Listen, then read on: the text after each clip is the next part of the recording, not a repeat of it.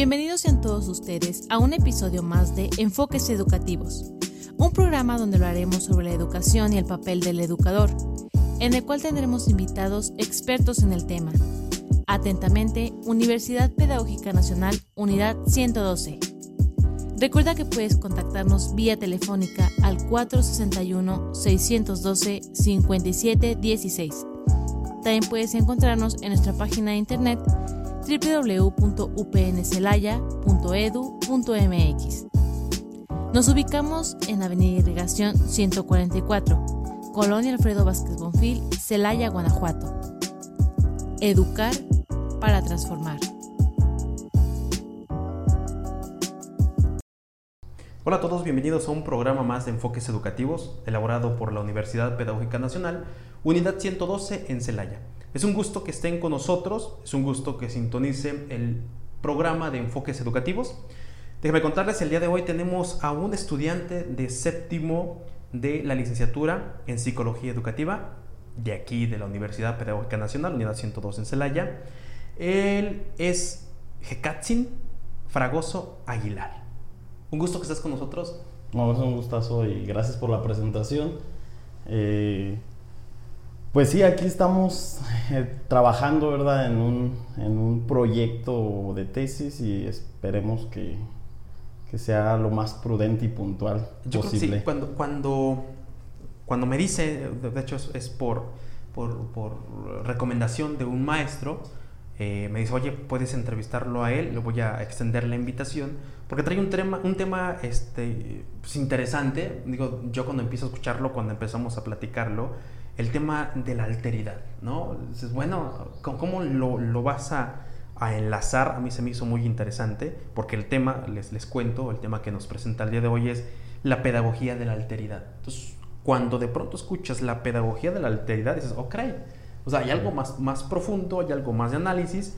Y mientras estábamos platicando, ¿no? Cómo desarrollar la temática, me resulta todavía más interesante. Eh, yo soy licenciado en filosofía, empiezas a preguntar, ¿no? Sobre estas temáticas y me hace recordar a mis años, aquellos cuando era estudiante, porque realmente ya hay cosas que, que, que, no he retomado. De pronto nos vamos a Martín Heidegger, nos vamos a, ¿quién más? Por ahí salió eh, Kant. Kant, Manuel Kant. Y dices, ay, caray, ya vuelves a refrescar la memoria, hay cosas que ya no me acordaba y, y que se refrescan. Entonces, de pronto, este tema de la pedagogía de la alteridad en un trabajo de, de, de tesis para poder tener tu grado, suena muy interesante. Es un tema que él nos presenta, es un tema de investigación, son resultados incluso de, de, investigación. También es un tema de actualidad. Yo creo que siempre va a ser muy, muy prudente hablar de la alteridad, sobre todo pues ahora, ¿no? En temas de, de, la educación, en temas de la pedagogía. Sí, claro. Eh, bueno, y para partir o dar inicio a, a esta parte, eh, es importante puntualizar como en los conceptos, ¿no? Sí, claro. Los conceptos son algo pues que causan un poquito como de intriga, incluso la misma palabra causa así como que de dónde viene y de dónde surge. La alteridad. La alteridad. Y precisamente la alteridad es esta parte, ¿no? O sea, viene del prefijo alius, del griego, uh -huh. que significa otro. Otro. Entonces, es esta parte lo más puntual y lo que más se trabaja en esta filosofía, porque la alteridad surge de la filosofía. Eh, de, pues como lo mencionaba ya, de, Eman, de Emmanuel Kant, de Edmund Husserl. Uh -huh. Ellos son los que tocan estos temas eh, a profundidad, pero no es sino hasta que llega a, a Emmanuel Levinas, uh -huh. que es un filósofo lituano, quien vive el holocausto, precisamente creo que es importante puntualizarlo, porque es de aquí donde nace esta, estos códigos como éticos, estos códigos morales, en el reconocimiento del otro, de lo que se es, de lo que somos y de lo que no somos y de lo que pudiésemos ser, ¿no? Y a través de qué. Y cómo este constructo pues va fortaleciendo eh, nuestras, nuestros procesos de socialización y cómo nosotros nos vamos eh, sumergiendo a esta parte de, de cómo es que vemos al otro, cómo nos ve y a través de él qué es lo que estamos obteniendo. Sí, claro, y, creo que es muy prudente que lo comentes. Eh, sí se vive el, el, holocausto, sí se vive una, una guerra mundial, ¿no? Donde de pronto la sociedad piensa que hemos avanzado tanto científicamente, y sí, sí lo hemos, lo hemos avanzado, de hecho, eh, incluso hace poco, ¿no? Se, se, presenta esta película de uh, Oppenheimer, ¿no? Eh, cuando, cuando la vas a ver, yo no, no, tuve la oportunidad de verla, pero por ahí decían que necesitabas tener un montón de conocimiento histórico para poderle entender, ¿no? Son creo cuatro horas, no sé si tú la viste. No, no tuve la oportunidad de verla, eh, la escuché, pero estoy muy relacionado con las películas que tienen que ver con, el, con los holocaustos, o bueno, con esa época, ¿no? Eh, y todo lo que tenía que ver con el tema de, no sé, los prisioneros de Auschwitz, todo eso. Los hornos de Hitler, ¿no? Los hornos de Hitler, que son como temas muy, este, muy amplios a la hora de tocarlo, y es de ahí de donde parte, ¿no? O sea, algo que yo puntualizo mucho es que pues este filósofo, Emanuel Levinas, está, vive esas épocas que son a partir de, nace en 1906 y pues tiene toda esa transición, toca la, primera e incluso le toca la Segunda Guerra Mundial. Entonces sí es importante porque es a través de eso eh, y su filosofía el cómo analiza la, parte como de la ética y, cómo se va construyendo, ¿no? A través de esto. Sí, es esta apuesta donde de pronto, eh, no sé, una línea filosófica donde de pronto apuestan tanto por el existencialismo, ¿no? Podemos incluso catalogar algunos ahí. Y es que, pues, el, oye, el hombre, diría algún filósofo, ¿no? El, el, lobo del hombre es el mismo, el mismo hombre. O sea, el hombre se está devorando a sí mismo y un claro ejemplo, pues es es la creación de la bomba atómica, es el que hayan hecho de, estallar la, bomba atómica y de pronto te das cuenta de que, oye, ¿dónde está la humanidad? ¿Dónde está el otro? Sí, claro. Es importante conceptualizar primero este punto, esta, parte fundamental de estás viviendo en esta época y por eso es este pensamiento, ¿no? El otro. Sí, claro. Bueno, eh, partiendo de esto que usted menciona, considero que hay muchas vertientes eh, dentro de, la filosofía que hablan sobre ética. hay, demasiadas y, de una manera muy profunda. Sin embargo, y retomando esta parte del filósofo lituano Emanuel Levinas, tiene un libro que se llama Totalidad e Infinito. Y es, y es ahí donde empieza a puntualizar ¿no? en qué es la alteridad y el por qué nosotros debemos de ser responsables en cómo corresponderle al otro. O sea, y que nuestra, el, toda esta creación de lo que nosotros somos, hay una pregunta que, bueno, ya la comentamos en algún momento, que es, ¿tú por qué eres lo que crees que eres? ¿no? Entonces, si nos ponemos a pensar, es inevitable dejar de pensar en el otro, es inevitable pensarse en una sociedad, es inevitable dejar de pensar que, que estamos situados en un contexto colectivo que nos va formando y nos va fortaleciendo o nos va incluso debilitando, pero todo es a través del otro y la relación con el otro. Y maneja un concepto que, que lo denomina como el rostro del otro, ¿no? Entonces, esta parte hace un análisis de cómo es que nosotros vemos al otro y cómo es que siempre creamos este tipo de representaciones cognitivas ¿A qué se refiere con esto? Bueno, una representación cognitiva es aquel prejuicio que le damos ¿no? a esa persona sin ni siquiera saber, sin ni siquiera preguntarle, sin ni siquiera conocerlo, pero nosotros ya hacemos una representación. Es tal persona porque así se ve, así se viste, porque así actúa, porque le gusta tal género de música, porque le, tiene tales gustos. Entonces hacemos representaciones cognitivas con base a eso que estamos viendo, sin realmente darnos la oportunidad de conocerlo o de adentrarnos y acercarnos a él y decir, a ver, ¿quién realmente está siendo tú? Sí, que en un momento, cuando entonces, no sé, un juicio a priori, lo diría Emmanuel Kant, eh, de pronto ya tienes un, no sé, este, este prejuicio de la persona, la, le tratas de conceptualizar, le tratas de, de encajonar, vaya, de decir esta palabra, y incluso pues le vas a dar un trato. Cuando, tratas, cuando haces un prejuicio, ya estás predispuesto, ya, ya hay un trato que ya está, o sea, ya está predeterminado y así vas a actuar y limita y justifica cómo vas a actuar con el otro. Es importante esto. Sí, sí, sí, claro, y creo que esa es como la parte fundamental, ¿no? O sea, la alteridad está basada en esto, o sea, esta filosofía permite este constructo de nuestra moral a través del otro. y, y, es lo que nos va a permitir dar un seguimiento. O sea, algo que se tocaba en algún punto es que, por ejemplo, Heidegger mencionaba que, pues sí, este pensamiento para, eh, creyendo en la posibilidad de morir. O sea, y qué estábamos haciendo para que nuestra muerte fuera algo realmente favorable para nosotros, ¿no? O sea, hasta dónde estábamos llegando, qué estábamos construyendo y qué estábamos, este, cómo nos estábamos guiando, ¿no? Hacia esta muerte. Que es interesante ahorita que lo comentas, ¿no? Martín Heidegger dentro de, de, de, unas ideas que, que, mostraba, ¿no? Decía que una de las, de las, las únicas posibilidades que teníamos, cierta, pues era la muerte. Se mete mucho en este tema, el tema de la muerte. Entonces, sí, ¿hacia dónde vamos? ¿Cómo vamos? ¿Y en qué momento vamos a llegar? Ajá, exactamente. Entonces, por ejemplo, Emanuel Levinas permite esta parte, o sea, le da un giro y dice, o sea, sí está bien pensar en eso y, en la posibilidad de morir, pero sería mucho mejor pensar en qué estamos dejando para después de la muerte y pensarnos desde ahí, ¿no? O sea, nosotros vamos construyendo, vamos dejando, o sea, hacemos, tenemos logros personales, conseguimos ciertas cosas, pero ¿para quién realmente lo estamos haciendo? ¿Lo pensamos para el otro solo en beneficio de nosotros, no? Solo en una mente, solo en, un, en una ideología o en un solipsismo en el que caemos, ¿no? De nomás creer que es para nosotros, en creer que solamente lo estamos haciendo para nuestro beneficio sin darnos cuenta que en realidad estamos también afectando al otro, sin darnos cuenta que realmente también estamos haciendo un constructo para el otro y el que viene detrás de mí.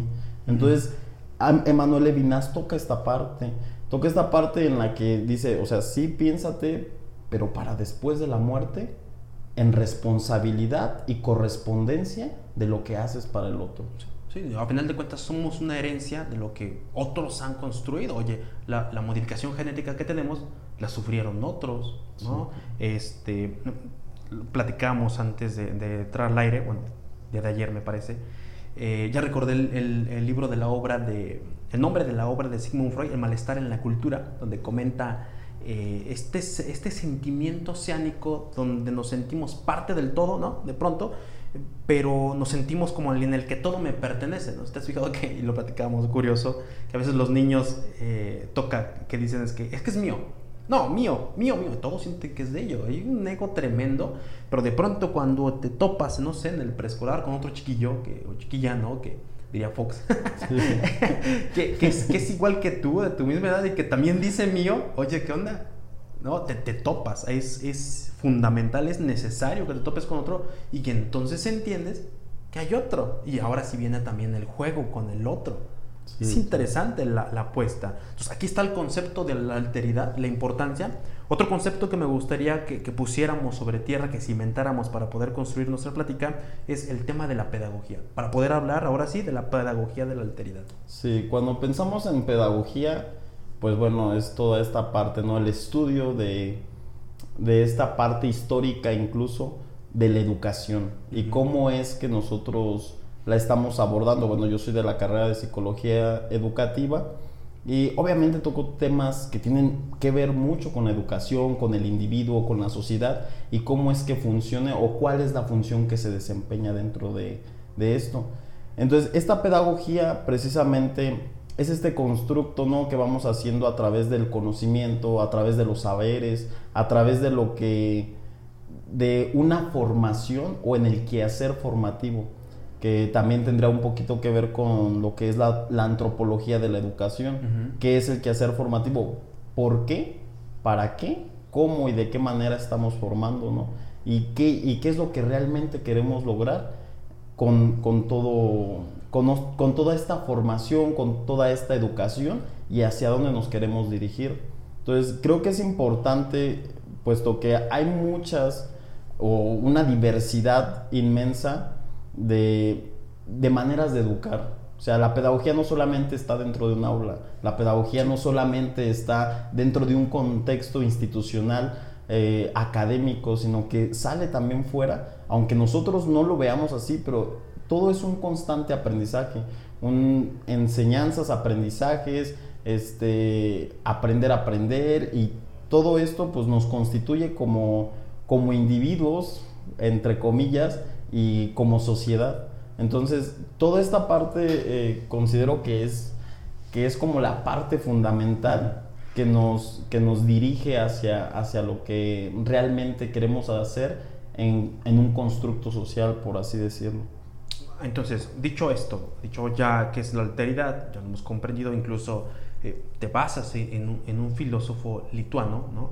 Y ya nos explicas hacia dónde va o qué es lo que podríamos entender en esta temática sobre pedagogía. ¿Qué es entonces o cuál sería la importancia de la pedagogía de la alteridad?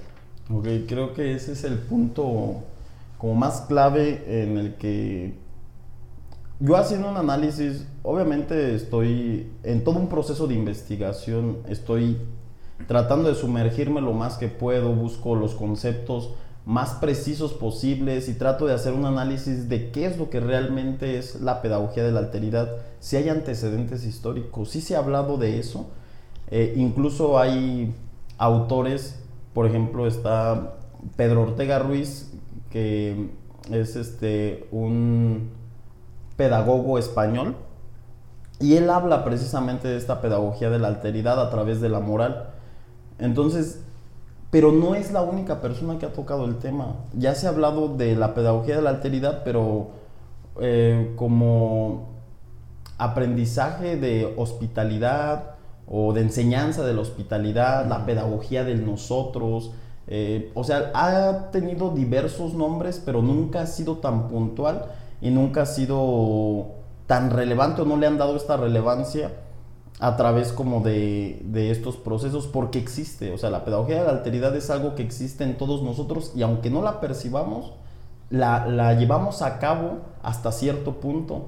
O sea, en el momento que nosotros decidimos escuchar a una persona que nos va a enseñar algo y aprender de eso y luego retroalimentar por medio de un diálogo esa parte, estamos haciendo función de una pedagogía de la alteridad, pero nosotros no nos damos cuenta y, esta pedagogía de la alteridad puede funcionar así, pero cuando se incluyen los valores morales y los principios éticos, toma otro tinte y se empieza a, construir de una manera diversa, que es como la parte que considero más importante y, en la que tengo que indagar un poco más porque nosotros tenemos un constructo de moral, ¿no? O sea, a través de un criterio.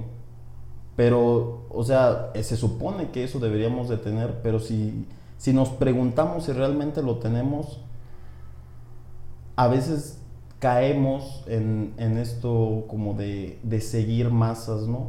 de, de, de creer que lo que dijo el otro es lo correcto solo porque él lo dijo. O porque lo dice la mayoría. O porque lo dice la mayoría. Y siguiendo esto, eso es seguir un principio ético. Y eso, entre comillas, porque si no hay un constructo moral propio y no hay un criterio en el que nosotros podamos fundamentar, entonces no podemos basarnos en un principio ético.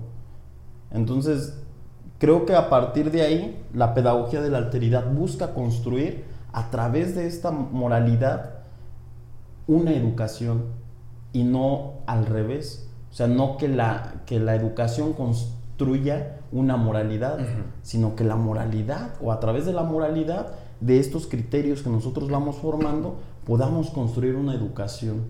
Entonces, es como, esa es la intención de la pedagogía de la alteridad. Y ese es, la, ese es como los principios fundamentales en los que se está basando en, en, este, en esta construcción de moral. Ok, entonces así vamos a entenderlo, ¿no? Que, vamos a, construir, vamos a armar, no sé, eh, eh, situaciones pedagógicas, pero, o ambientes pedagógicos, pero a partir de, vamos a decirlo, ¿no? De lo que trae la persona. Vamos a atender a los valores, a los valores donde no solamente soy yo, valores este, individuales, sino valores colectivos, donde vamos a tener eh, que atender al otro y a partir del otro vamos a construir que a lo mejor puede ser un punto que, que a lo mejor en algunas ocasiones se pierde de vista, se pierde de vista al niño que va a aprender y, de pronto, ¿no? Como a lo mejor en la, en la, eh, ¿cómo, ¿cómo, puedo decirlo? En la educación tradicional, De pronto era el maestro el que estaba al centro y, de él surgía el conocimiento. Ahora no. Ahora es, a la inversa. en el centro de, la enseñanza pues, está el niño. ¿No? Y a partir de él, incluso puede conocer él con sus otros iguales. Pero hay que atender ¿no? en esta alteridad a que también puede conocer, incluso el docente puede conocer de sus alumnos, puede aprender de sus alumnos.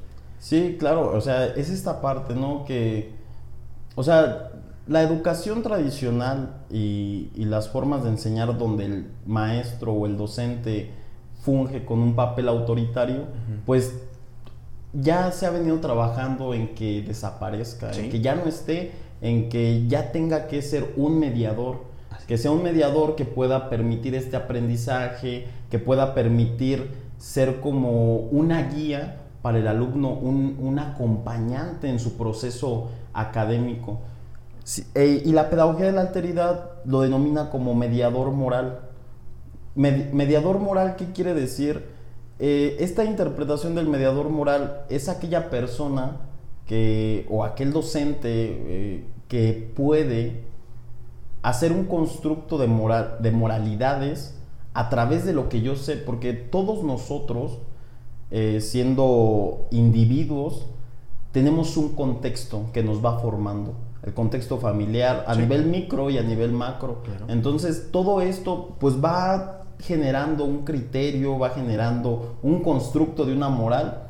Entonces, el mediador moral lo que hace es que a través de lo que él ya conoce y a través de sus principios morales, pueda también añadir otros, otros este, principios morales al otro y siempre en correspondencia con eso, ¿no? Siempre siendo responsable de que ese constructo moral que él está impartiendo o que está intentando enseñar también sea este, eh, bidireccional, que sea un dar y recibir, un recibir y dar, un ayudar a ayudar, un aprender a aprender, un enseñar a enseñar. Y es como esta parte lo que va a permitir hacer este constructo este, pues más fundamentado, más sólido, que tenga bases más, más congruentes en este sentido de, moralidad. Y que a partir de ahí se, vaya creando una educación eh, más adecuada, por así llamarla, más adecuada y mucho más sustentable. Es que, que, posibilita o que da, ¿no? Para que pues, el estudiante, ya lo habíamos comentado, tenga la capacidad de oye, si quiero aprender ese valor o no lo quiero aprender, ¿por qué? Y que sea crítico, ¿no? O sea, que realmente tenga la capacidad de ser crítico, de decir, oye, sí lo estoy aprendiendo porque quiero aprenderlo, porque es bueno aprenderlo, o simplemente lo aprendo porque los demás lo hacen. Sí, claro, y creo que aquí entra una parte que me gustaría tocar así de manera breve, eh, que es lo que llamamos el método socrático, ¿no? El método socrático permite a través de la dialéctica y la mayéutica, que es esta interacción de diálogo y, o un conversatorio que permite hacer preguntas, respuestas y a través de eso ir generando conocimiento. Entonces, eso es lo que permite generar un criterio. Es esa parte, ¿no? Y la pedagogía de la alteridad toca este punto eh, porque lo que precisamente estamos construyendo es, es moralidad, ¿no? Estamos construyendo esta moralidad a través de nuestra moralidad o de lo que ya nosotros conocemos y pues se permite a través de un diálogo ir construyendo este conocimiento para una educación que posibilite eh, principios éticos mejores, fundamentados, de una manera que, que, no tenga, ¿cómo se le puede denominar? Que no tenga este, este talón de Aquiles en el que nosotros podamos quebrantar las reglas de una manera no sé, descomunal y, que siempre tengamos en cuenta nuestros principios y decir, bueno, estos son mis principios morales, tengo que corresponder al otro con principios éticos. Y pues es esta parte más que nada. Creo que me quedo pensando y digo, nada más que hay un asunto. Por ejemplo, la educación está basada en competencias. Claro. ¿Dónde queda entonces la alteridad, no?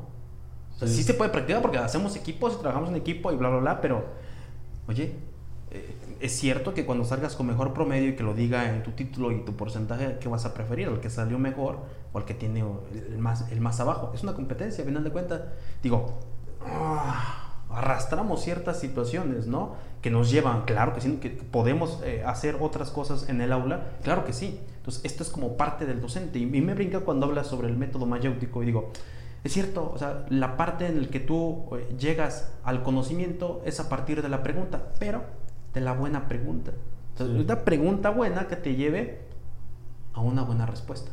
Y así posibilitamos el saber. Entonces, también dentro del aula, ese mediador que tú hablabas, el maestro, debe tener esta capacidad de crear buenas preguntas. A lo mejor no, es metafórico, ¿no? Pero sí debe de crear este ambiente donde se le considera el otro. Sí, claro. Y creo que la parte de la competitividad eh, ha sido porque precisamente eso nos han dado solo información, solo conocimientos, sin priorizar la parte del entendimiento. O sea, ¿qué es un conocimiento o qué es esa información sin entenderla?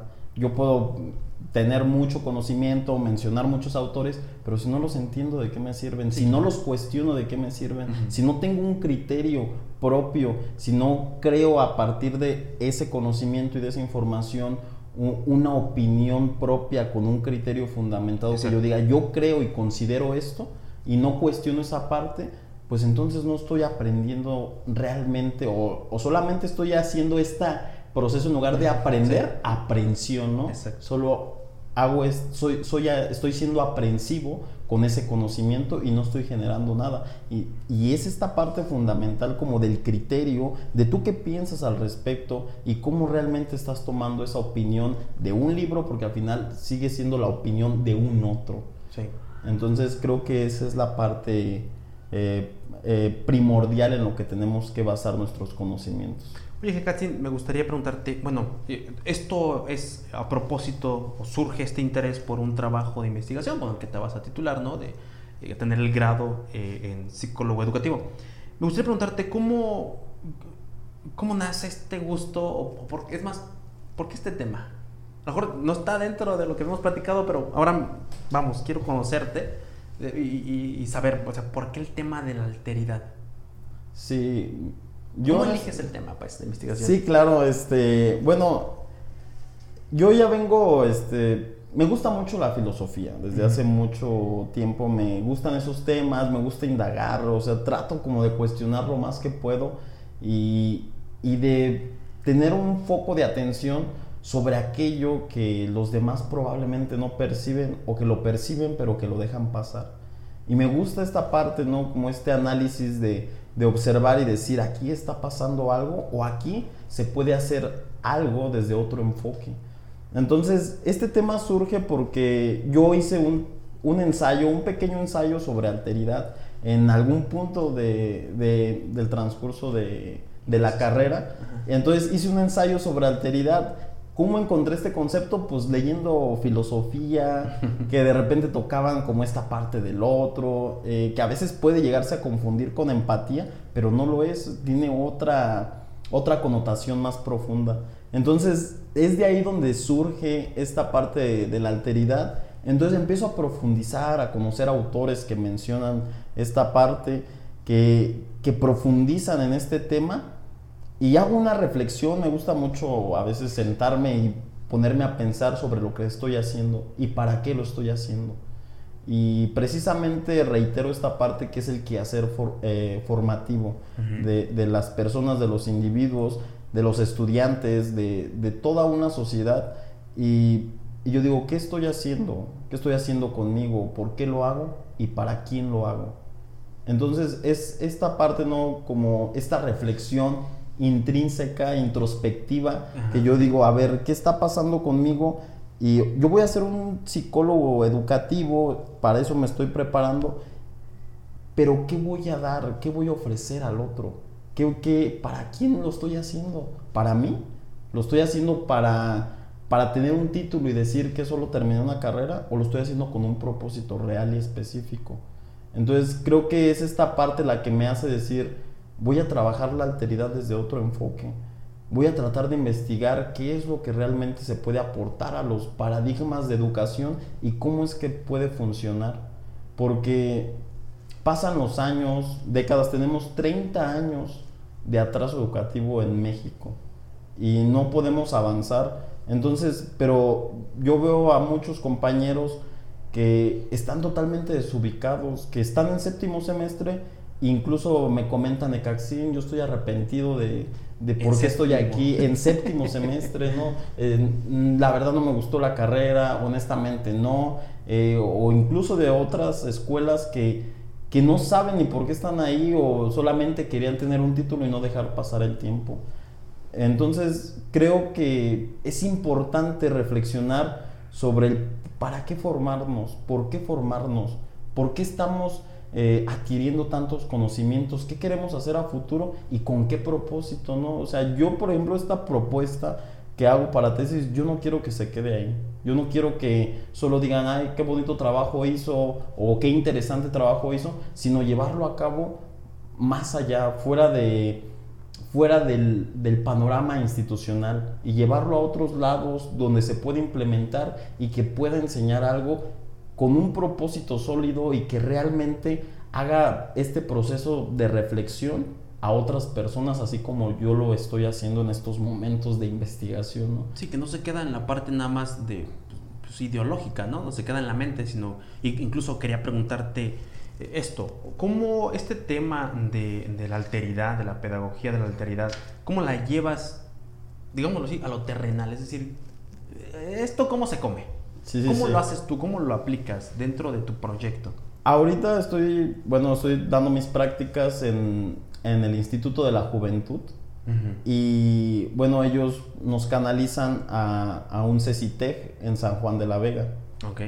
Eh, el propósito de esto es porque hay un laboratorio de habilidades eh, que se quiere llevar a cabo, ¿no? Es como una prueba piloto, por así decirlo. Antes de avanzar, platícanos, para que todos estemos en contexto, ¿qué es un laboratorio de, de habilidades?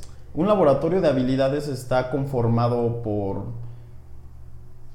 Pues son este, esta propagación de herramientas para, para, los individuos, para los estudiantes. Creo que abarca más que solo estudiantes, porque a veces no tenemos las herramientas todo mundo para todas las cosas.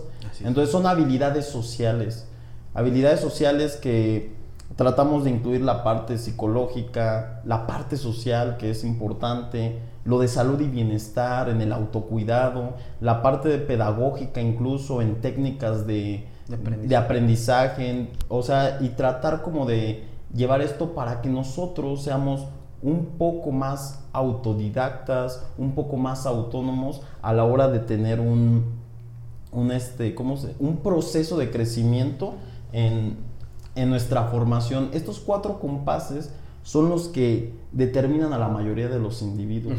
O sea, la parte psicológica, lo social, eh, salud y bienestar y, este, y pedagógica. Entonces, el laboratorio de habilidades es eso, ¿no? Proporcionar herramientas, proporcionar que si alguien, a veces hay personas que tienen una habilidad en algo pero no la alcanzan a, explotar, no la distinguen, no saben cómo manejarla. Entonces el taller de habilidades precisamente busca hacer esto, ¿no? Que esa habilidad por ejemplo, si eres bueno para hablar, si eres bueno para hacer oratoria, ok, a ver, vamos a ver cómo podemos potencializar esa habilidad para que tú después la puedas implementar allá afuera, porque para eso nos están formando en nuestra institución, para salir a una sociedad, para tener una vida laboral, una vida personal, y entonces estas estas habilidades permiten la autorregulación y el autocontrol de lo que nosotros somos y lo que nos conforma. Sí, ¿qué crees que hace unos días eh, invité al maestro Marco y él nos hablaba sobre el tema de habilidades para la vida? Y, va muy a esto, ¿no? Incluso hablábamos sobre el autocontrol y con base en el autocontrol puedes, puedes eh, utilizar bastantes, es más, es una herramienta fundamental el autocontrol. ¿no? De pronto el exponerte, el, el poder eh, em, ser empático con otros, el, hecho, y era a propósito del tema del Día Mundial, me parece, de la prevención del suicidio, suicidio. este, cómo poder llegar y comunicarte con, porque hasta para comunicarnos con el otro es, es, una herramienta muy útil. Entonces, en el momento en el que no desarrollas esta habilidad y no sabes con quién eh, contarlo, de pronto caes y digamos, te ahogas en un vaso de agua cuando, cuando alguien te escucha, cuando alguien, es más simplemente que te escuche, el, el, desahogo que te da y una ayuda tremenda para poder evitar esto, ¿no? Que es el, tema del suicidio, que es, es, tremendo, lo que hay de fondo. Entonces, esto de, la, de esto de, de las habilidades de, laboratorio de habilidades es interesante. O sea, yo, yo no sé, a lo mejor lo había escuchado alguna vez, no le había puesto atención, pero ahora que me lo cuentes, oye, qué padre que en una prepa existe este laboratorio. De hecho, debería existir en todas las preparatorias este laboratorio de habilidades donde te capacita para que en algún momento cuando llegues a la vida laboral, puedes desenvolverte incluso en una entrevista. Sí, claro. Es fundamental. Es, fundamental esa parte. Y pues este laboratorio de habilidades, ahorita lo que me menciona maestro, creo que es importante porque en esta institución hay pues la, escasez del personal, eh, pues a veces es este un poco complicada de resolver. Entonces la intención es precisamente como estos chicos no tienen un horario este, cubierto para sus clases, entonces lo que hacemos con este laboratorio de habilidades, a ver, no tienes clases, ok, vamos a atenderte y te vamos a proporcionar habilidades que permitan algo más y que potencialicen habilidades que tú ya tienes, pero que no conoces o que no has este, sacado a flote, ¿no? Entonces, esa es la intención del laboratorio de habilidades y a través de este es como estamos como intentando, o bueno, estoy intentando agregar temas eh, referentes a la alteridad. Es ahí entonces, o sea, yo, yo, te interrumpí para que nos dijeras que es un laboratorio de habilidades. Entonces tú de pronto manejas, estás, estás metido realmente en el tema de la alteridad, se nota, es un gusto que, que traes, es, es muy obvio. Entonces de pronto dices, bueno, ¿cómo lo llevo a la vida práctica? Bueno, tienes tus prácticas, ¿no? Dentro del mismo que se empiezan a hacer a partir del séptimo semestre, ¿verdad? A partir del séptimo. Tú estás en, en, la, en esta institución de la juventud. En el Instituto de la Juventud. De la Juventud te mandan a, una, una, preparatoria, empiezas a ejecutarlo, se te ocurre la idea de a través de, un laboratorio de habilidades para poder trabajar el tema de la alteridad. Claro, sí, sí porque no llevamos una clase normal, o sea, es un taller, es un taller muy complementado con estos cuatro compases, entonces no es una clase dentro de un aula, incluso nos prestan eh, el área de canchas y es ahí donde implementamos, o sea, tenemos un espacio muy amplio que a lo mejor en algún punto lo consideramos de que no era apto, pero ahorita con el proceso y conforme hemos estado trabajando, creo que es el lugar más apto porque los chicos se sienten más cómodos, los chicos se sienten como fuera del contexto y aprenden de una manera distinta. Y no es todo el tiempo estar dando teoría tras teoría tras teoría, sino llevarlo a la a la parte práctica, este, este sentido de praxis en el que nosotros decimos, a ver, voy a hablar de autocontrol o de control de estrés, ¿cómo lo hago? ¿Cómo hago que los chicos este, puedan llevarlo a cabo? Entonces, es esta parte también incluso de, es por parte de nosotros, es tener esa creatividad y poder este, visualizar a los chicos, entender la juventud y decir, a ver, ¿qué está pasando con ellos? Si yo les llevo un tema extenso de autocontrol, obviamente no lo van a tomar en cuenta. Pero si se los llevo a la parte práctica y decirles, así se maneja, por ejemplo, hablando de este del control de estrés, ahorita tuvimos una sesión, sesionamos el una de las primeras sesiones y, y este, aplicamos una simulación de un examen. Eh, con la intención de que estuvieran sujetos a atención, ¿no? Para que llegaran a este punto de estrés. Hicimos creerles que era un examen de la institución, que lo tenían que aplicar, que tenía un valor curricular para ellos, o sea, sí, o sea, a través de esta parte, ¿no? Y después y, eh, tratamos de hacer o hicimos eh, técnicas de relajación, ejercicios de estiramiento, eh, llevamos música ambiental que pudiesen concentrarse y nosotros también somos partícipes. nosotros no estamos dando indicaciones únicamente, eh, lo que hacemos es incluirnos con ellos, trabajar con ellos para que entiendan que como para mí es importante, también puede ser para ellos, como para mí es útil, también para ellos tiene que serlo, ¿no? O puede serlo. Sí, que es coherente con Sí, lo que sí, tú vas sí. a proponer. O sea, háganlo, pero pues a mí ya no me interesa. Sí. O sea, Como el maestro de vida saludable y que en el recreo se echa su coca, ¿no? Sí, sí, y la teoría dices, oye, profe, ¿dónde quedó? Sí, exactamente. Y es esta parte como de eh, retro- retroalimentativa que permite a nosotros también, incluso yo estoy aprendiendo mucho de eso, o sea, el, el tratar de, de no solamente hablar de alteridad, sino ser congruente con lo que Claro. pienso, digo y hago, es importante. Entonces decir, yo también tengo que incluirme, yo también tengo que participar, yo también puedo opinar. Obviamente trato de que ellos eh, den sus opiniones, hagan una reflexión de cómo les funciona y pues hasta ahorita, hasta ahorita ha habido resultados favorables con respecto con, a eso. Con, tu, con este proyecto que estás haciendo, ¿qué pretendes?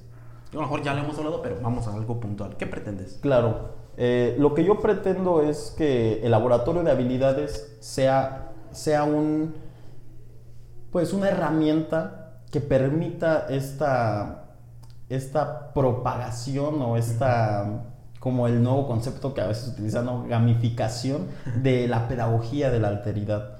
O sea, que se expanda por, por eh, bueno, entre los alumnos, ahorita con los que estamos atendiendo, son 950 alumnos dentro de la, de la- de la institución.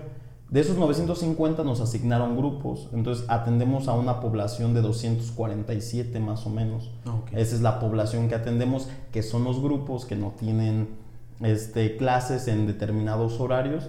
Entonces, en esos horarios que no tienen clases, nosotros les damos atención. Y pues lo que se pretende es esto, ¿no? Que, que este laboratorio de habilidades eh, pueda dar un resultado más favorable para lo que es la pedagogía de la alteridad, que pueda hacer una construcción a través de, de ello, que por ejemplo, no sé, yo, las dinámicas o las, o las actividades que les implementamos, la mayoría son de trabajo en equipo, estrategias en equipo, este, el interactuar, ¿no? incluso entre pares, eh, en, en vinas, de esa manera tratamos como de que ellos vayan entendiendo al otro, que ellos puedan este, formular un- una, una actividad o llevar a cabo más bien una actividad y que no solamente sea una actividad que digan, ah, pues ya nada más participé, no, sino tratar de hacerlos reflexionar qué aprendiste de él, qué, qué, cómo te acomodaste con tu compañero, cuál fue la, que es este proceso como de reflexión que hacemos al final, les decimos cómo fue la manera a la hora de trabajar, ¿no? Cómo, cómo se sintieron ellos Sí. y qué están aprendiendo. Algunos nos comentan, no, pues no me acomodé en definitiva, no hay esa afinidad. Sí, claro. es, es natural, es totalmente natural, pero lo importante es que se llevan siempre un aprendizaje. No hay afinidad, pero pudimos lograr hacer esto. Quizás no haya afinidad, pero pudimos ejecutar la actividad de manera adecuada. O sea, se logra a través del otro tener que si a lo mejor no hay una afinidad, pero sí hay una correspondencia. Sí, claro. Que es lo que trata de hacer la pedagogía de la alteridad, ¿no? Corresponderle al otro, ser responsable del otro, ser responsable de lo que yo digo y hago para que haya una o exista una correspondencia hacia el otro. Que también incluso esto puede generar un vínculo. De pronto cuando, oye, yo no quiero, ok, no pasa nada, te Claro. comprende, adelante, y dices, ah, cree. Como que está, está tronando esquemas, que esos famosos prejuicios, ¿no? Sí, claro. Que traemos y de pronto puede ser la inversa y dices, bueno, Sí. Me respetó y es lo que busco y le entro. O sea, a lo mejor no me inspira mucho, pero le voy a entrar y al final de cuentas dices, ok, sí. Es que es esta parte porque, por ejemplo, nosotros no obligamos a los alumnos a participar. Ok.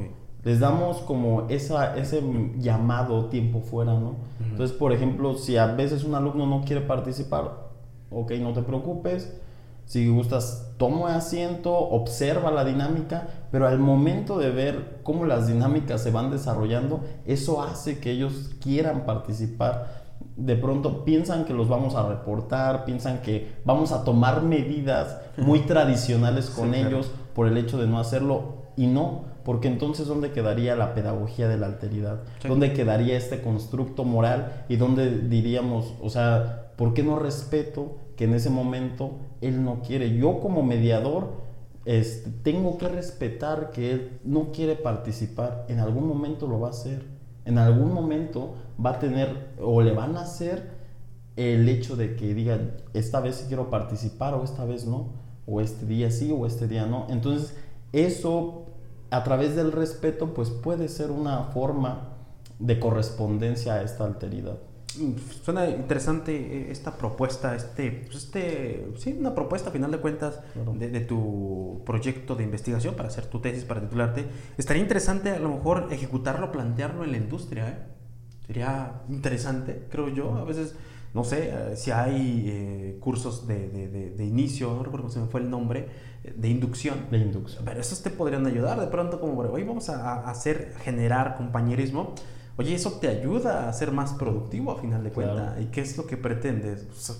ser, productivo sí, pero también viene la parte de la calidad. Y para que sea la calidad, ¿qué, ¿qué pasa en la persona para que haga un buen trabajo? Porque voy a trabajar y me pagan sí, pero que hagas un buen trabajo a conciencia. Entonces sería interesante ejecutarlo.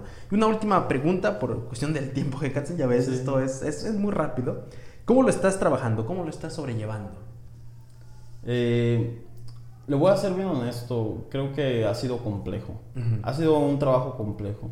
Muy, muy, muy, muy este, retroalimentativo. Se aprenden muchas cosas, pero es complejo en la parte del, poder analizar, del querer abarcar, ¿no?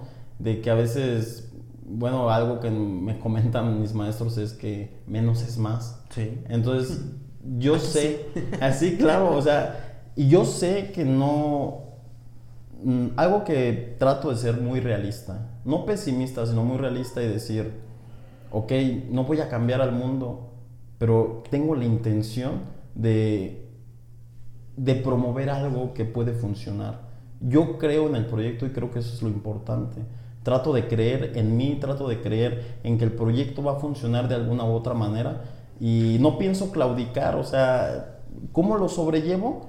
Pues leyendo mucho analizando, informándome todo el tiempo. A veces paso 3, 4 horas leyendo, incluso siento que me quedo corto, ¿no? A la hora de entender. Entonces, pero trato como de estar analizando, de estar puntualizando, de revisar y a veces un concepto y digo, ay, este ya no me funciona. Hay que, este, e, ese proceso de aprendizaje y desaprendizaje, ¿no? Constantemente.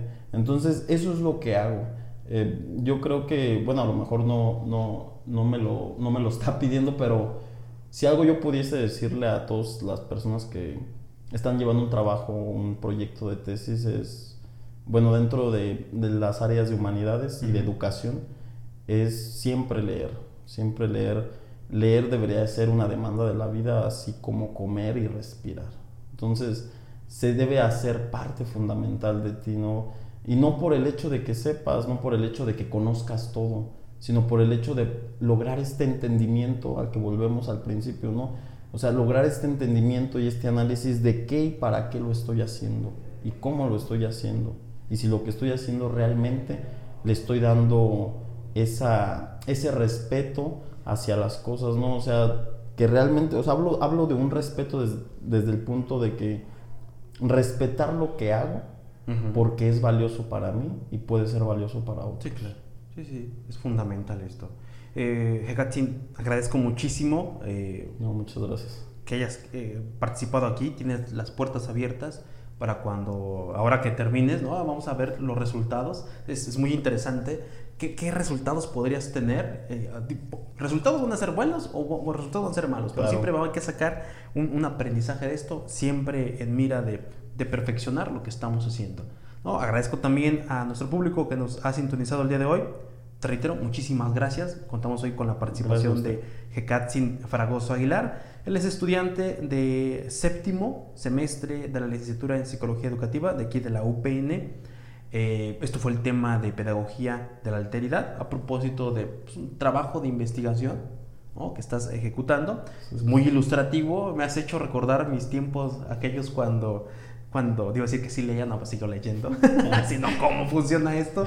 Eh, cuando era estudiante de la licenciatura de filosofía, oh, ok, tuve que meterme a, pues, a, leer un poco, porque si no, imagínate, tú traes conceptos, temas muy frescos. Entonces, es muy ilustrativo, es muy bueno, te agradezco muchísimo. Ojalá ahora que termines tu, tu, tu, tu trabajo de investigación, que, que ejecutes tu proyecto, nos platiques cuáles fueron los resultados, ¿cómo ves? Sí, claro, por supuesto, sí, esa es la intención. Perfecto. Muchísimas gracias a todos aquellos que, que nos sintonizaron el día de hoy. Esto es un programa de enfoques educativos elaborado por la Universidad Pedagógica Nacional, Unidad 112 en Celaya. Un gusto y que esté muy bien. Gracias. Gracias, García. La educación no cambia el mundo, cambia a las personas que van a cambiar al mundo. Paulo Freire. Hemos llegado al final de nuestro programa Enfoques Educativos. Recuerden seguirnos en nuestra página oficial de Facebook, Universidad Pedagógica Nacional, Unidad 112, Celaya. También puedes encontrarnos en Spotify como Enfoques Educativos. No olviden sintonizarnos todos los días lunes en su estación 89.9 a partir de las 10 de la mañana. Hasta la próxima.